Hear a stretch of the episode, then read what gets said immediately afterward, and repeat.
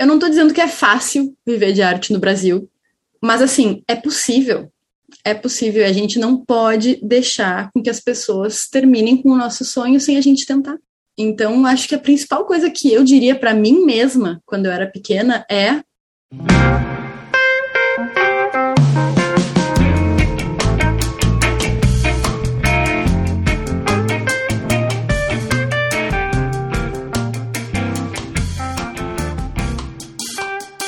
Muitas pessoas se dedicam ao desenho e à pintura com o objetivo de se tornarem artistas em tempo integral. Mas muitas questões surgem durante o caminho. Meu nome é Emerson Ferrandini e eu converso com artistas sobre os desafios, as conquistas, os erros e acertos que fazem parte dessa jornada. Você está ouvindo o Arte Academia Podcast, um bate-papo sobre pintura e desenho acompanhado de histórias inspiradoras.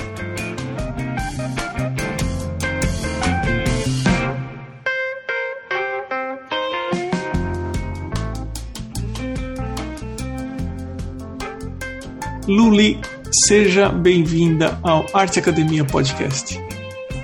Ai, muito obrigada, Emerson, pelo convite. Muito obrigada por me ter aqui. É uma honra realmente estar participando desse podcast tão incrível que parte do Brasil você tá?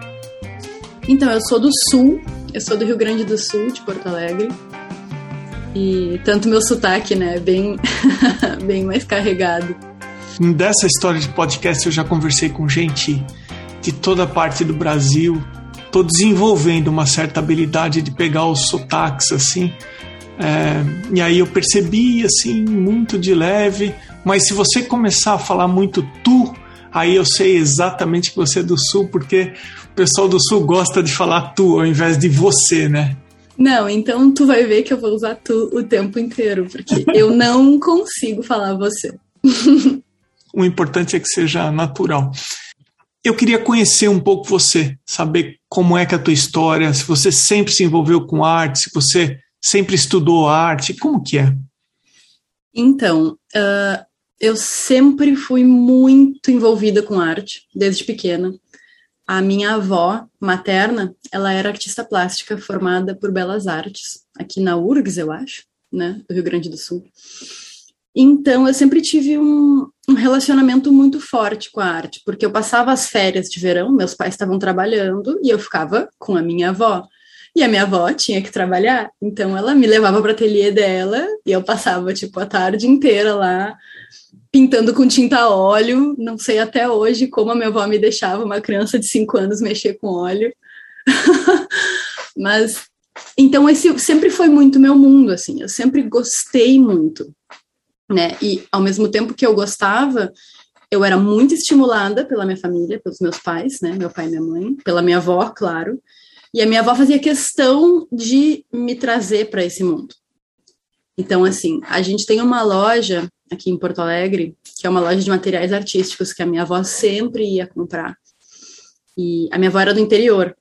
Então, às vezes, quando ela, ela vinha para Porto Alegre só para comprar nessa loja. E aí ela já dizia: Ó, vai comigo, vamos juntas, eu te dou um, um presente. Então, eu sempre fui muito assim, imersa nesse mundo, né? Acho que as primeiras lembranças que você tem são de estar envolvida num ambiente de Sim. tinta, de criatividade, de pincel. Sim. Sim, com certeza. Inclusive, assim, ela me. A minha avó me inscreveu já em, sei lá, duas mostras infantis. Eu tenho fotos, eu e o meu super quadro de. Uh, mas aí era acrílica, não era óleo, né? Tá. mas então eu sempre participei muito desse mundo, né? E, e quando eu era pequena era meu sonho. Eu dizia assim: ah, não, eu vou ser artista quando eu crescer. Era tipo meu, o meu sonho. Mas aí, né, vai e vem, a gente vai crescendo. Eu nunca deixei de gostar de arte, eu nunca deixei de desenhar, por exemplo. Mas a gente vai tendo aquelas fases, né? Então eu tive a fase que aí eu só desenhava pessoas, depois eu tive a fase que eu fiquei louca por aqueles desenhos japoneses. Que, ai, como é o nome?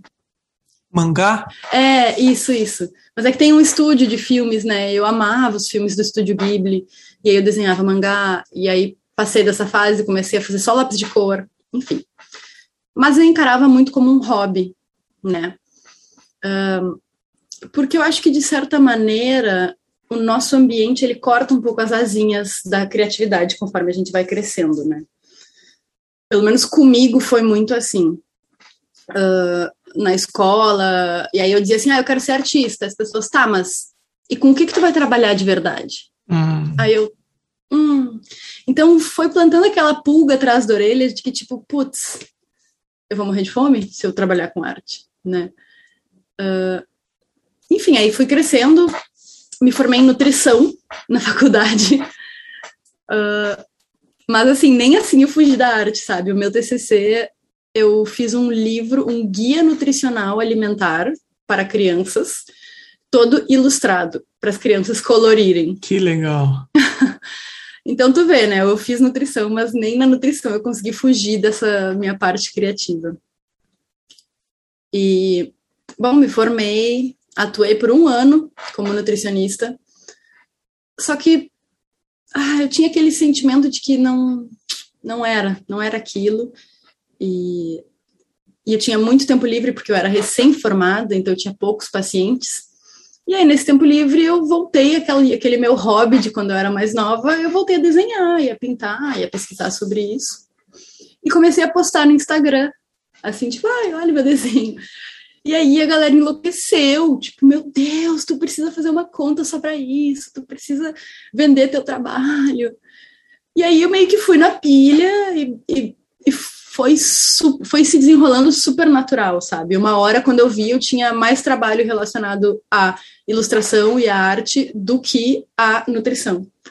Então eu fui aos pouquinhos, né, um, mudando as minhas cargas horárias, digamos assim, equilibrando, e cada vez trabalhando menos com nutrição e trabalhando mais com arte, até que eu parei completamente de trabalhar com nutrição em 2019, eu acho. Deixa eu entender uma coisa. Esse seu envolvimento com nutrição era uma prestação de serviço ou um formato independente? Ou você tinha um emprego ah, formal em nutrição? Não, era, era, era autônomo. Eu era nutricionista autônoma então, era independente, completamente independente. Eu atendia os pacientes em casa, eu não tinha um consultório, eu fazia o, eu, o atendimento, eu ia na casa das pessoas, conhecia a casa delas, conhecia elas, via o que tinha na geladeira, sabe? Era uma coisa assim, bem. bem diferenciada, assim. Mas que eu sempre gostei mais, porque eu sempre fui essa coisa, eu não, nunca fui muito de ficar calculando dieta e essas coisas, sabe? Eu sempre quis ter esse aproxego mais com as pessoas, quis tocar as pessoas com aquilo que eu faço e tal. Que acaba que eu faço isso agora no meu trabalho também, né? Só que de uma maneira diferente.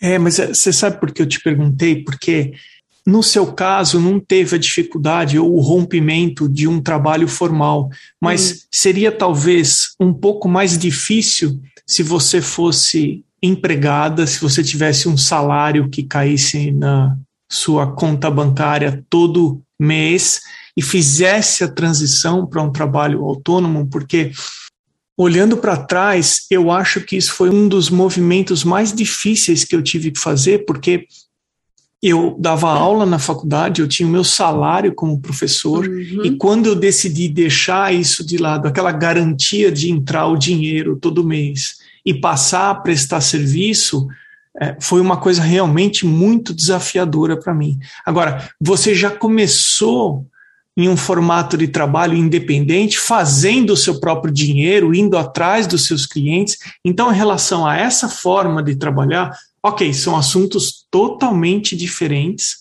mas você já tinha essa essa independência de conquistar a sua carreira independente da área. Era aí que eu queria chegar, entendeu? Por isso que eu te perguntei isso. Sim, uh, eu só imagino, tá? Porque se para mim já foi muito difícil essa troca de tipo, puxa, eu, me, eu tenho um, uma formação superior no negócio e eu tô largando aquilo para viver de arte. Eu só imagino quem já tem um emprego fixo, sabe? Eu acho que realmente deve ser uma coisa muito desafiadora mesmo, mesmo, mesmo. E aí, do momento que a sua agenda passou a ser ocupada mais com seus trabalhos de arte você foi deixando aos poucos a nutrição, é, como é que a sua carreira desenvolveu a partir daí? Os meus primeiros trabalhos relacionados a isso eram encomendas, né? Então, assim, uh, comissões, né? Pessoas chegavam e falavam, ah, pinta tal coisa para mim. O que assim, ó, vamos combinar, no início eu só pintava cachorrinho e gatinho e coisinha das pessoas. Muita encomenda de pets. Tem um mercado enorme para esse tipo de coisa, né? Assim, o Instagram tá nossa, o que tem desse tipo de perfil hoje em dia? Então, assim, as minhas primeiras, meus primeiros trabalhos mesmo como artista, como ilustradora, foram retratos de pets de pessoas físicas, né? Então a pessoa chegava para mim e queria me, um retrato do bichinho dela. Aí eu, né, sempre eu sempre fui postando muito nas redes sociais e eu acho que isso é um ponto chave para minha carreira, tá? Porque eu sempre fiz questão de estar presente nas redes. E aí, aos pouquinhos, eu fui testando de tudo um pouco. Então, assim, eu fiz um canal no YouTube, fiz uns vídeos aí, e assim foi indo. Comecei a postar mais as minhas aquarelas, minhas artes botânicas, né, que é tipo as que eu mais gosto de fazer. É pintar plantinhas. E aí começou a aparecer algumas encomendas disso. Então, assim, ah, eu quero uma rosa, eu quero um lírio, eu quero nana. E agora já nem existe mais pets, eu nem faço, não, nunca tenho. Mas então as primeiras foram sempre de pessoas físicas. A segunda coisa que começou a aparecer foi trabalho para pessoa jurídica, daí para empresas, de estamparia. Eu acho que por eu pintar muita flor, muita planta, acaba atraindo muito essa indústria da moda, da estampa. Porque tem muita estampa floral, né? E até de embalagem. Eu já fiz vários trabalhos, várias ilustras para embalagem de produtos, para chá, para embalagem de mel, de geleia, de um monte de coisa assim. Mas aí era pessoas jurídicas. E, recentemente, hum, ano passado, a Doméstica, que é uma plataforma de cursos online, entrou em contato comigo para a gente fazer um curso. E aí eu lancei um curso na Doméstica de aquarela botânica. E são esses minhas três principais, assim, clientelas, digamos assim as pessoas físicas, as pessoas jurídicas e os meus alunos. Eu gostaria de ouvir de você dois lados assim. Primeiro, como que você desenvolve as suas ilustrações? Como que é o teu processo? Se você observa do natural, se você observa por foto, se você faz um esboço antes, se você vai direto com a aquarela. Gostaria de ouvir de você como é o seu processo. Mas antes disso, você consegue identificar é, por que você gosta tanto do tema da, a, da botânica? Consigo. Os meus pais são biólogos, os dois. Hum. Tanto a minha mãe quanto o meu pai. E como eu fui muito imersa no mundo da arte por parte da minha avó, eu fui muito imersa no mundo da biologia por conta dos meus pais. E eles são biólogos zoólogos, então eles trabalham com animais, né? O meu pai trabalha com peixes e a minha mãe trabalha com aves. Eles fazem aquelas clássicas saídas a campo, que é ir para o meio do mato, observar passarinho ou coletar peixe. E aí, com uma criança pequena, faz o quê? Acompanha os pais. então, eu sempre fiquei muito no meio do mato com eles, assim.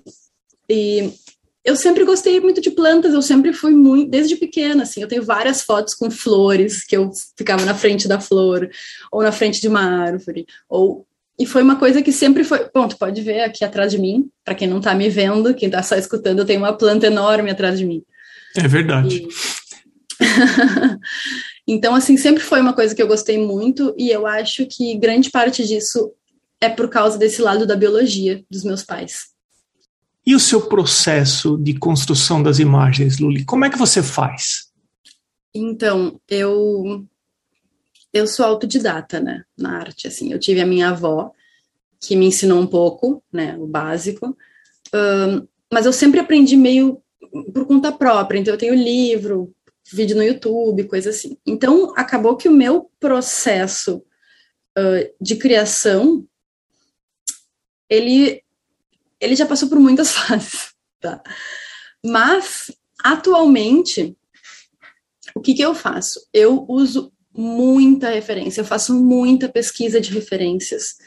Não só a imagem, assim, no computador, mas eu tenho uma cachorrinha, e aí eu passeio na rua com ela. E eu sou aquela pessoa que fica tirando foto de planta na rua, de bichinho, de cor. Às vezes eu olho uma árvore e falo, ai, que cor bonita, deixa eu tirar uma foto dessa árvore em comparação com essa parede. Então, assim, não, não só, tipo, essa folha, mas, assim, de, de coisas mais subjetivas, como cores, formas, composições que eu vejo na rua, eu tiro foto. Então, eu tenho milhões de fotos no meu computador disso. Uh, e eu gosto muito de usar, claro, quando eu estou pintando uma coisa mais assim, semi-realista, digamos assim, eu gosto de usar a planta viva como referência, ou a fruta, ou enfim, o que eu estiver pintando. Mas basicamente, então, começa com todo essa, esse acervo visual que eu vou, vou montando ao longo da minha vida. E aí, quando eu decido numa temática, eu monto como se fosse um, um, um quadro semântico. Então, eu pesquiso algumas imagens de cor. Ah, eu quero ter essas cores na minha pintura e eu quero essa composição que eu achei bonita. E eu deixo, tipo assim, aberto na tela do meu computador, ou se é de um livro, eu deixo o livro aberto. Faço esboço, faço esboço de composição, faço esboço de do tema mesmo, né, do meu modelo. E aí só depois que eu fiz esse esboço que eu passo para o papel de aquarela só as linhas mais necessárias e aí pinto em cima disso. Mas então eu faço todo um estudo de cores, eu faço um estudo de composição, porque é um, é, facilita muito, ainda mais trabalhando com aquarela, sabe? Que a gente tem que ter bem, bem certinho uh, que áreas a gente quer que seja claro, que áreas a gente quer que seja escuro, porque tu não tem como, por exemplo, deixar uma parte clara depois que tu já passou uma cor escura, assim. Então, tem que ter um certo, uma certa organização para pintar com aquarela, né? Dentre essas três frentes que você abriu do seu trabalho hoje em dia, tem uma que ela ocupa mais tempo para você? Definitivamente. O meu trabalho para clientes empresa ocupam muito mais tempo, porque eles, eles eles costumam ser trabalhos muito maiores, né? E as empresas acabam me, me pedindo muito mais coisas. Então, não é assim, ai, um, um, uma obra em aquarela, como eu faria para uma pessoa, né? Um cliente, um colecionador. Eles pedem assim, ah, eu quero que tu faça desenvolvimento de embalagens de quatro sabores de, sei lá, chás, sabe? Então, ocupa muito mais tempo porque é um trabalho muito mais extenso, né? Uh, mesma coisa com estampa. Então, ah, eu quero que tu faça uma estampa de universo. É uma coisa que ocupa muito mais tempo, porque tem todo o processo manual de pintar os, os elementos dessa estampa e depois no computador, então de montar essa estampa, de editar esses elementos, de mil coisas, transformar em produto mesmo, né? Então eu acho que também acaba que é o que paga melhor, porque é um trabalho maior, né? Eu queria te perguntar e queria explorar um pouco mais a sua experiência em relação a isso, porque tem gente que ouve o podcast e tem essa intenção de passar a prestar serviço para a empresa. Uhum. Eu já vi, eu já ouvi coisas boas de trabalhar com empresas, mas eu já ouvi coisas muito ruins também, desde calote de empresa, uhum. é, a empresa não respeita uh, o direito de imagem, o direito uhum. que o ilustrador ou o artista tem sobre o que ele produziu. Como que é? Você tem um contrato com a empresa? Que tipo de sugestão você daria para uma pessoa que está pensando em prestar esse mesmo serviço? Eu acho que duas coisas extremamente importantes sobre isso. A primeira é tu ter um contrato tu tem que assinar um contrato com a empresa, porque esse contrato vai te proteger e vai proteger a empresa também. Então, assim, qualquer coisa que a empresa pedir a mais, ou que não está no contrato, ou que ela fizer, tu tem uma, uma prova física do que, que foi combinado. Então, é muito importante ter um contrato. E não precisa ser um contrato todo perfeito, maravilhoso, sabe? Basta ser uma coisa super simples, um documento dizendo, ah, eu vou fazer isso, isso, isso, portanto, tanto, tanto, o pagamento vai ser de tal, tal forma, assinatura do artista, assinatura do cliente, data, fechou. Isso já é válido como contrato. Tá? E a segunda coisa, que também é muito importante, é pedir uma parte do valor antes de começar a trabalhar. pedir um sinal. Porque, como tu disse, já levei calote também, aprendi na marra, e é muito importante que o teu cliente te pague pelo menos uma parte do valor antes de tu começar a pensar em trabalhar. Tipo um, um sinal mesmo, pagou, aí eu começo a pensar. Porque isso, da mesma maneira do contrato, é uma coisa que vai te proteger, porque a empresa já vai ter te pago uma parte, então ela vai querer te pagar o resto, né? E é muito complicado tu trabalhar, fazer um trabalho enorme e simplesmente não receber por ele, né? Então essas são as duas principais coisas. Tem a parte legal, que é quando a gente prepara o papel e vai começar a ilustrar, vai começar a colocar tinta, é a curtição, é a parte gostosa. Agora, disso, das atividades que você faz hoje em dia, tem a parte que você não curte? Ou qual é a parte que você não curte dessa história toda? Então, eu acho que a parte que eu não gosto de trabalhar com arte é a parte que não envolve arte, né?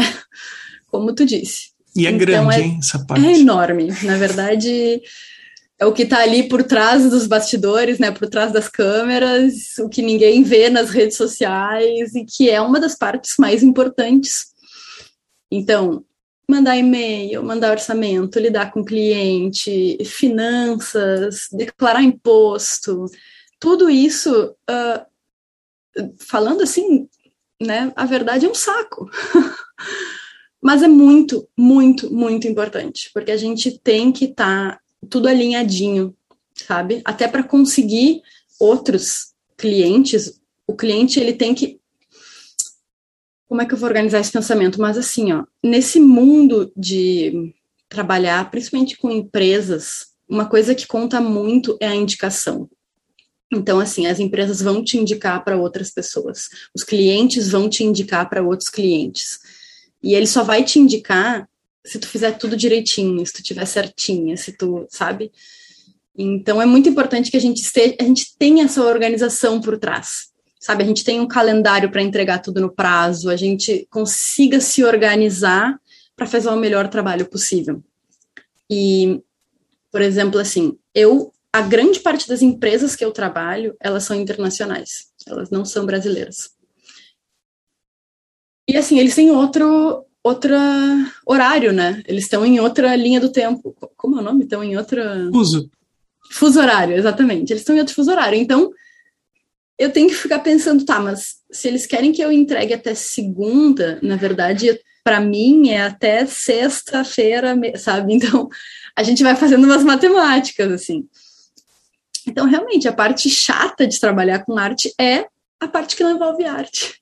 Mas ela é muito importante ou a parte de, sei lá, alimentar redes sociais, um, enfim, estudar, porque assim, a gente tem que a gente tem que estudar não só arte, a gente também tem que estudar marketing digital, a gente tem que estudar marca pessoal, a gente tem que estudar design, ai, como o nome tem, design de comunicação ou comunicação de design, uma coisa assim.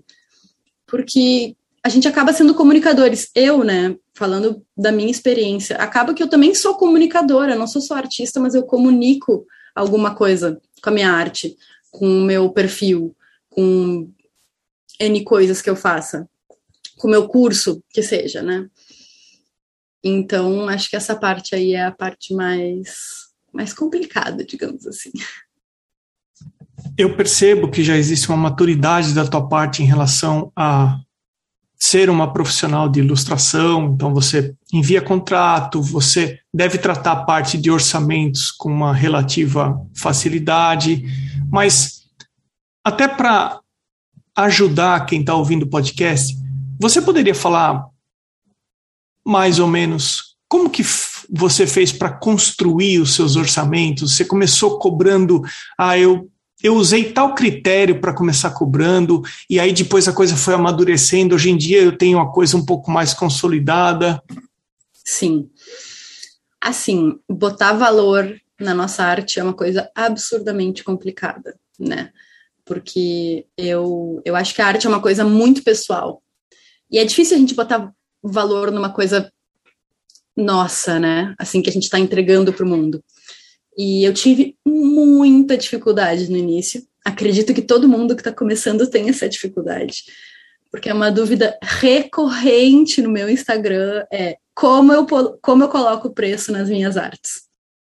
E a primeira coisa que, que começou a mudar foi que eu desenvolvi mais confiança no meu trabalho. Tá? Então, assim, no início eu cobrava muito pouco. Mas eu não tinha ideia que eu cobrava pouco. Eu achava que eu estava cobrando normal, assim. Um, porque foi muito difícil encontrar alguém que falasse sobre isso. Eu acho que ainda tem um estigma muito grande em cima de falar sobre dinheiro e falar sobre valores, né? Então, eu não, eu, eu não, eu não conversava com as pessoas sobre isso. Eu não cheguei num, num artista maior e falei, quanto tu cobra? Como tu cobra? Como tu faz? Então, imagina, a minha primeira aquarela eu cobrei 30 reais, uma aquarela original, sabe? E isso é muito, muito, muito baixo. Muito baixo. E eu continuei cobrando assim por alguns meses, até que uma artista chegou para mim e falou assim: peraí, tu tá cobrando muito pouco. Aí eu, ué, tô cobrando muito pouco? Aí fui pesquisar na internet. E aí, realmente, descobri um monte de, de, de fóruns que falavam sobre isso. E aí eu passei a cobrar de uma maneira diferente. Então, eu passei a cobrar por hora de trabalho. Que eu acho que é a melhor maneira de cobrar para quem está começando é assim, estipula quanto que tu quer ganhar por hora. Tipo assim, ah, eu quero ganhar 10 reais por hora, que seja. E aí vê quanto tempo tu demora para fazer aquela pintura. E aí tu já tem o teu, teu valor base, digamos assim. Em cima desse valor base, tu vai botar quanto que tu gastou, quanto que era o teu papel, quanto que é o teu pincel, sei lá, os cursos que tu fez, quantos anos tu trabalha com isso, qual o teu nível de especialidade, né? Então, assim, claro que um artista que está começando não vai conseguir cobrar tanto quanto um artista que já tem aí 10 anos de carreira, né? Porque são outra, é, são outras, outra realidade. Mas eu acho que, assim, uh, fala com as pessoas, sabe? Manda mensagem para artistas. Pergunta. O máximo que vai acontecer é ele te dizer, não vou te falar. o que infelizmente acontece também. Não vamos achar aí que todo mundo fala abertamente sobre os preços, sobre os valores. Mas conversa, explica, olha, eu quero começar a vender minha arte, como tu faz, me ajuda. Porque, ao meu ponto de vista, uma pessoa que está vendendo barato é ruim para mim também porque ela está desvalorizando o mercado para todo mundo, né? Aí vai chegar um cliente para mim, eu vou dar o meu valor, e aí ele vai dizer, tá, mas fulaninha faz por um terço do, do valor. Então, é importante que nós, como criativos, a gente converse e a gente troque essa ideia sobre quanto que a gente está cobrando, para pelo menos, né, todo mundo não, não ter uma discrepância muito absurda. Você sabe que ouvindo você e as influências que você recebeu quando criança, é interessante, né? Você foi estimulada à arte logo cedo e da mesma forma você foi estimulada à biologia logo cedo também pelos seus pais, né? Eu, me veio em mente aqui o, o quanto é importante esse a criança receber o maior o, o leque maior de estímulos enquanto está tá crescendo e eu tô vendo aqui pelo Zoom, você é uma menina ainda, você é novíssima. Embora você tenha falado para mim que você já terminou a faculdade, o que realmente não parece. Mas. É, eu, eu, tenho uma cara de nenê, realmente. Ah, tem. Ah, tem, eu tem mesmo. Mas e se você voltasse no tempo e tivesse a opção de recomeçar? Você faria o mesmo caminho ou você acha que hoje em dia, com base no que você aprendeu, você fala, ah, eu acho que eu evitaria tal coisa? Então, eu acho que a minha primeira infância lá, eu não mudaria nada. Porque eu acho que eu fui estimulada, sabe? Ninguém ninguém cortou as minhas asinhas, digamos assim. Um, a arte, né? O que eu mudaria é quando eu comecei a crescer e comecei a escutar a opinião das outras pessoas sobre isso. Porque eu tinha lá o meu sonho de ser artista, eu queria trabalhar com arte, mas aí as pessoas falando, ah, mas tá, isso não é empre... isso não é trabalho. Ah, mas aí tu vai morrer de fome. Ah, e artista não ganha dinheiro.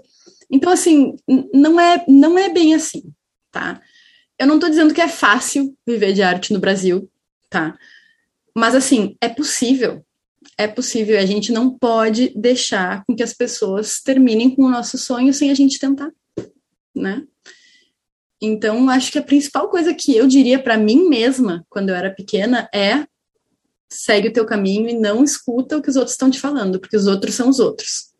Eles que entendem da vida deles, tu que entende da tua. Se uma pessoa fala para você que você não pode viver de arte, existe uma grande chance de ela mesma não ter a habilidade de viver de arte ou a capacidade de viver de arte, então ninguém tem. Então tem gente que infelizmente é. pensa dessa é. forma. É. É bem isso, é bem isso. Ô Luli, a gente está chegando no final do nosso bate-papo aqui. Eu sempre costumo deixar o entrevistado para falar alguma coisa que ele acha que é importante, que a gente não abordou, que de repente você gostaria de deixar gravado no seu episódio, que você acha que vai ajudar alguém de repente. Tem, tem uma coisa que eu gosto que eu gosto muito de falar, assim, uh, que eu falo para os meus seguidores lá do Instagram, para o pessoal que me acompanha nas lives, que porque eu sou muito aberta a ajudar quem está começando, tá? É uma das coisas que eu sou, uma das minhas paixões, né? Eu amo compartilhar o, meu conhecimento, compartilhar o que eu sei. E então a primeira coisa que eu quero falar é que pode né, entrar em contato comigo se precisar de qualquer coisa. Eu tô super aberta, vai ser um prazer ajudar. E aí, relacionado a isso, é que, como tu disse, que tem muita gente que está começando, que escuta o podcast, um, que essas pessoas sejam presentes uh, com uma figura digital, tá? Porque a gente a gente vive num mundo muito digital hoje em dia. E mais digital ainda com a pandemia, então dá cada um na sua casa. E ser presente digitalmente e ser uh, tu mesmo, sabe? Porque as pessoas elas estão procurando outras pessoas para se conectar. Elas não estão procurando uma marca, elas não estão procurando um artista que está lá no topo, que é o melhor do mundo, sabe? Eles querem uma pessoa que eles consigam falar de igual para igual. Então, tu como artista esteja presente, seja tu mesmo, crie uma rede de apoio de outros artistas sabe? Vai conhecendo o trabalho de outras pessoas e vai conversando com elas, vai trocando uma ideia. Daqui a pouco tu fica amigo dessas pessoas, tu compartilha o trabalho delas, elas compartilham, elas compartilham teu trabalho. E assim a gente vai criando uma rede. Eu não tenho dedo na mão para contar quantos amigos artistas eu fiz no Instagram, principalmente no Instagram, porque é a minha rede principal. E como esses amigos me ajudam, sabe? Em várias coisas Até nessas conversas, por exemplo, sobre quanto cobrar, desde, puxa, eu vou te indicar um lugar para tu vir dar um workshop aqui na minha cidade. Então, assim, fala com as pessoas, sabe? Coloca a tua cara aí na internet. Não precisa ser literalmente o teu rosto, se tu tiver vergonha, né? Mas, assim, tem uma presença, sabe? Posta tua arte para o mundo ver. Porque quanto mais arte compartilhada, mais arte vai chegar nas pessoas. E é isso que a gente quer. E aí, quem se sentiu motivado ou motivada para fazer um contato com você, como é que a pessoa te acha? Então, como eu disse, né, eu sou super aberta a, a contato. Eu tô muito, muito, muito presente no meu Instagram, tá? É arte com e, ponto Reis. Mas assim, pode entrar no meu site, tem todos os detalhes lá, tem um formulário para contato, pode me mandar um e-mail que é arte com e, ponto lulireis, arroba. Pode me mandar, eu sempre brinco, né? Pode me mandar um pombo correio, pode me mandar um sinal de fumaça, que eu vou dar um jeito de responder, tá? Mas essas são as minhas redes principais. E de qualquer maneira, se entrar lá no meu site, vai ter tudo, vai ter tudo certinho. Meu site, não disse meu site ainda, né? Pois meu diga agora, é www.lulireis.com. Luli, minha cara, obrigado honestamente de você ter parado aí as suas produções artísticas para atender o podcast. Foi um prazer te conhecer. Eu desejo ainda mais sucesso para você. Nossa, eu que não tenho nem palavras para agradecer o convite. Uh, quando tu entrou em contato comigo, eu já adorei a ideia, porque eu adoro podcasts, né? E daí, quando eu fui conferir o podcast, descobri o podcast, eu amei, amei a premissa do podcast, amei tudo. Então, assim, é realmente uma honra estar aqui, conversando contigo, conversando com todo mundo que está nos ouvindo. E muito obrigada! Acompanhe o Arte Academia no Instagram, no arroba Emerson Ferrandini. O podcast está também no YouTube, no canal Arte Academia. Esse podcast vem sendo produzido semanalmente desde julho de 2019 e são os apoiadores que viabilizam a continuidade desse projeto. Torne-se um apoiador do podcast e entre para a comunidade do Arte Academia. Assim você passa a ter acesso às lives semanais, palestras com artistas convidados, demonstrações e todas as atividades que só acontecem dentro da plataforma Arte Academia. Visite arteacademia.com.br. A seguir o Instagram dos atuais apoiadores: Arte Gravura, Amanda underline Novas underline Arts, Beatriz underline Lima underline Arts, Cibele Monteiro ponto arte, Duarte underline Vaz underline Elaine underline art underline drawings desenho ponto desenho Irmigar underline desenha Janaína Ângelo ponto arte Mari Del Monte ponto arte Mário Sérgio ponto Freitas My underline paintings Mônica Mendes artista M Souto ponto arte Osvaldo underline Soares underline arte Patrícia underline PV, Pellegrini Ivana, Sérgio underline Fuentes, underline Ilustra, T Costa Arte, Van Casberg, Vinícius Mendes Arte. Eu agradeço também os apoiadores anônimos. Tem episódio novo do Arte Academia Podcast sempre às terças-feiras às 21 horas e 21 minutos. E no próximo episódio buscar a sua personalidade, buscar aquilo que está dentro dela, né? E que é isso que vai fazer o diferencial. É isso que vai fazer o artista se destacar. As pessoas olharem para o trabalho dela e ver a, ela ali. Eu sou Emerson Ferrandini, obrigado pela companhia e até o próximo episódio do Arte Academia Podcast.